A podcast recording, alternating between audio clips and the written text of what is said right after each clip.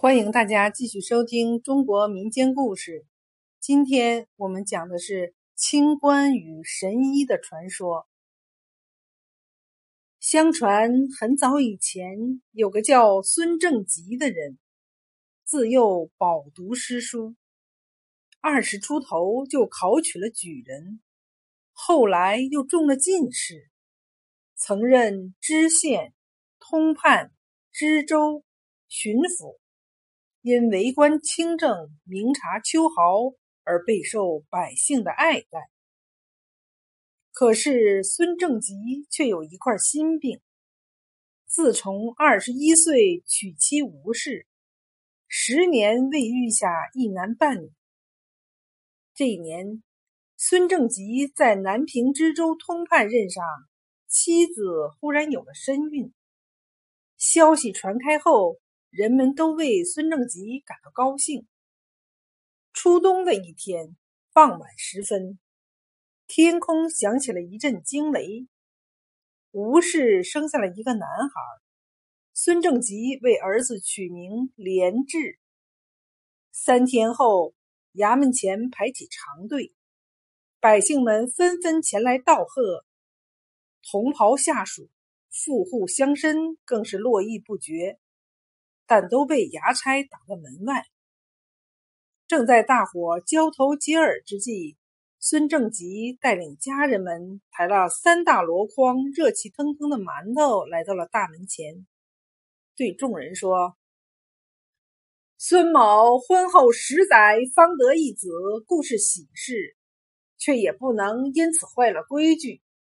今天谁的礼我都不收，但大家的心意我领了。”来来来，请各位每人吃两个红心馒头，以表谢意。光阴似箭，一晃十多年过去了。连志出生后，吴氏再无所出，连志成了孙家的独苗。孙正吉此时已升任知州。六月间，两江汛情严重，颗粒无收。皇帝钦点孙正吉任巡抚前往江西赈灾。孙正吉到任的头一件事儿就是打开官仓，发放赈粮，稳定军心。第二件事儿动用官银，开渠治水，垦荒负重。第三件事是惩治救灾不力的地方官员。百姓们无不拍手称快。孙正吉之子连志长大成人，准备进京赶考，不料双眼突然失明。孙正吉请多位名医为连志诊治，却没有丝毫好转的迹象。这天上午，师爷递上一封匿名信函，孙正吉拆开一看，上面写着两个句话。刚正有何好？报应不曾少。这下子可把孙正吉给气坏了，怒道：“我心天地可见，怎么会有这样的报应？”就在此时，有位衣着简朴的老人，自称是郎中，前来给巡抚大人的公子治疗眼疾，被仆人拦在了府门之外。老郎中夸口药到病除，仆人拿不定主意，入内禀报。孙正吉虽然有些疑窦，但抱着死马当活马医的念头，忙吩咐快快有请。老郎中为连志诊了脉，问连志病前有何征兆。连志答道：“我看父亲日夜为公务操劳。”一心想考取功名，为父分忧，故此一连三天三夜没合眼备考。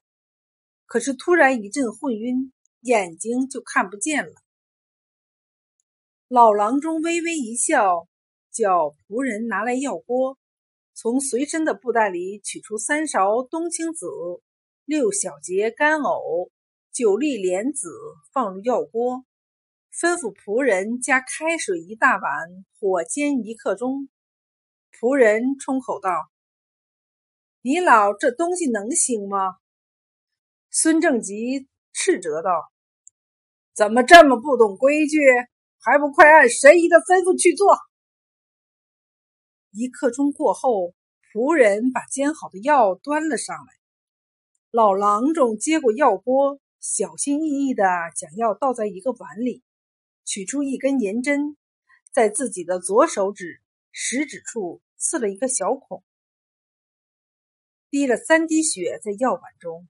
孙正吉奇道：“老人家，这是为何？”老郎中随口答道：“令郎的病是急火攻心，以致经脉淤塞。所谓心病还需心药医，这三滴血是药引，能使药力渗透血脉，通经活窍。”一边说着，一边将药为连志服下。一旁的孙正吉若有所悟，连连点头。连志服完药就睡下了。老郎中说：“千万别打扰他，让他睡足时辰。”随后收拾东西准备走。孙正吉忙道：“老人家，我还没答谢您，怎么就要走了呀？”老郎中微微一笑：“我和你一样，做事不图回报。”一旁的师爷说：“神医，你看这样好吗？我陪你四处逛逛，等公子睡醒了再走不迟。”老郎中哈哈一笑，道：“你是不放心我的药吧？也罢，我就等着孩子醒了再做计较。”师爷陪着老郎中出了门。午时一过，巡抚府宅里忽然热闹了起来。公子的眼睛真的复明了。见老郎中回到府中，连志连忙上前拜谢。孙正吉奇问：“孩儿啊，你的眼睛刚好，并没有见过神医的真容，怎么会认得他呢？”连志答道。刚才我在睡梦之中，他老人家就坐在我床边，嘱咐我养好精神，日后定会高中。众人听了都感到十分惊讶，原来这老郎中真是位神医呀！孙正吉夫妇和家人都给老神医跪下了，千恩万谢。神医扶起孙正吉道：“大人何必行此大礼？”老朽是钦佩大人的高风亮节，因而略效微老，何敢言谢？孙正吉想到神医还没有用餐，忙吩咐下人杀鸡款待。神医说：“老朽已如素多年，不可开杀戒，只要有素菜就行了。”孙正吉便命下人给神医准备素菜，并吩咐烧菜前将菜刀、砧板、锅、铲、碗、筷都洗得干干净净，并用开水烫过，以免沾荤。孙正吉和连志父子俩陪神医用过餐后，请神医到厢房休息。等他们再去看神医时，神医却已不见了踪影，只见桌上留了一封书函。孙正吉打开一看，上面写道：“连志聪明颖悟，且有经国济世之志，深得我心。来年大比，定当高中，授官于江浙。我本姓卢，浙江庆元济川村人。”日后连至至此，可到卢家旧宅南墙下寻我毕生医道精华，传于后人。果如神医所言，第二年孙连志进京应举，高中探花，赐官浙江天台知县。孙连志处处以父亲为榜样，上任仅三个月，就对县域民情深入了解，将公务处理的是井井有条。入冬后，百姓得清闲，孙连志专程赶到了庆元济川寻访卢神医，结果却让他惊疑不已。村头原本确有一姓卢的人家，但卢老人已过世十余载。他的子女都迁居外地，如今房屋都已荒废了。孙连志心想：卢神医能够预知未来，他让我来这儿，其中定有玄机。想到这里，他叫随从借来锄头，将南桥角挖开，在三尺深处找到了一个铁盒，里面包着一本册子，上面写着一百首。五言绝句药方，与去年老人家留言的字体一模一样。孙连志立即写信给父亲，希望倾尽家产在神医的故居处修庙祭拜。这个想法与孙正吉不谋而合。他准备了十辆马车的财物，带随从与家人三十余人，昼夜兼程赶赴庆元济川。父子会合后，立即请来本地能工巧匠动工建庙。三个月后，庙修好了，正堂供奉了一尊神医坐像。孙正吉将一百一方做成一百个竹签，放在竹筒里，设在神像前的供桌上，供人求用。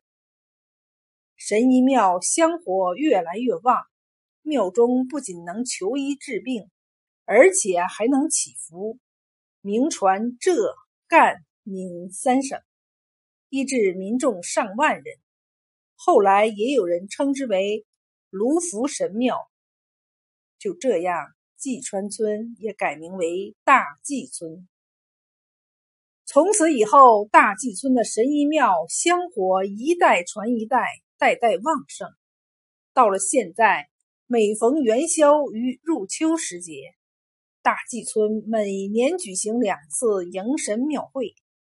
当地村民抬着神像，男女老少挑着灯笼，从村里环绕上仙公山，在重返庙里祈祷盛世太平，人间无病无灾。